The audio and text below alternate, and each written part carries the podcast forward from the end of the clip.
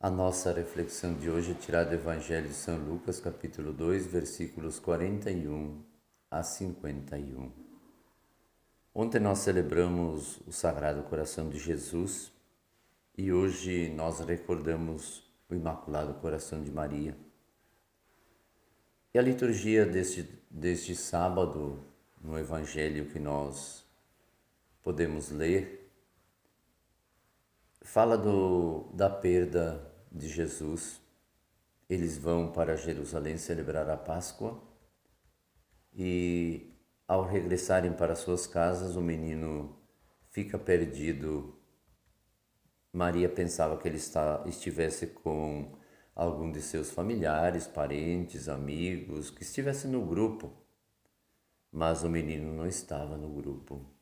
Ele já era um adolescente. E esse adolescente se perdeu.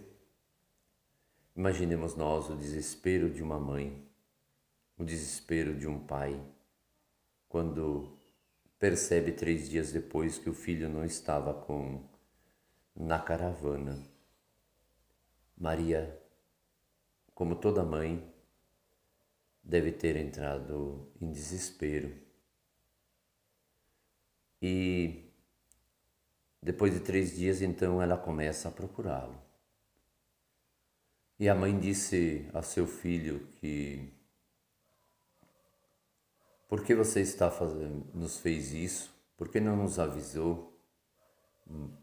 E o filho responde: Mulher, você não sabia que devo me ocupar com as coisas de meu pai? Essa resposta parece seca, de Jesus parece até grosseira, mas não é. Jesus veio a este mundo para ocupar-se das coisas do Pai, para dar pleno cumprimento da lei e também para exercer a missão que o Pai lhe havia confiado. Então ele deveria, desde pequeno, se ocupar das coisas de Deus ele deveria estar lá com os doutores, com os mestres da lei, para ouvi-los também e também explicar as coisas que eram necessárias serem feitas para o bem de todo o povo. Mas Maria guarda essas palavras de Jesus no seu coração, no seu imaculado coração, para que toda a vida fosse marcada pelo amor de mãe pelo amor de alguém que está e se coloca a serviço de Deus, cuidando bem do seu filho. Maria guarda no seu coração imaculado todas as palavras de Deus, todas as mensagens reveladas, tanto pelo anjo como quando falam do menino, ela guarda no coração.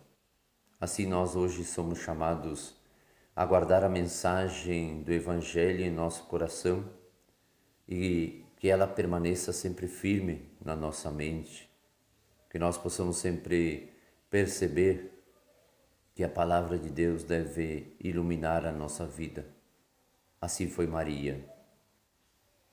Meditou, guardou, aprofundou esta mesma palavra.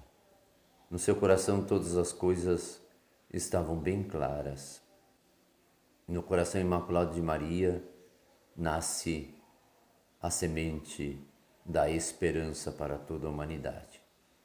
Peçamos a, a Maria que nos ajude a perceber a necessidade de nossos filhos e filhas e ir ao seu encontro, fazendo mesmo a pergunta: por que você fez isso? E recebendo a mesma resposta, você não sabia que eu devo ocupar-me das coisas do meu Pai? Nos ocupemos das coisas do Pai e assim seremos como Jesus, os depositários da palavra de Deus, da mensagem salvadora, da mensagem que é capaz de nos libertar de todas as escravidões. Que Maria nos abençoe neste dia.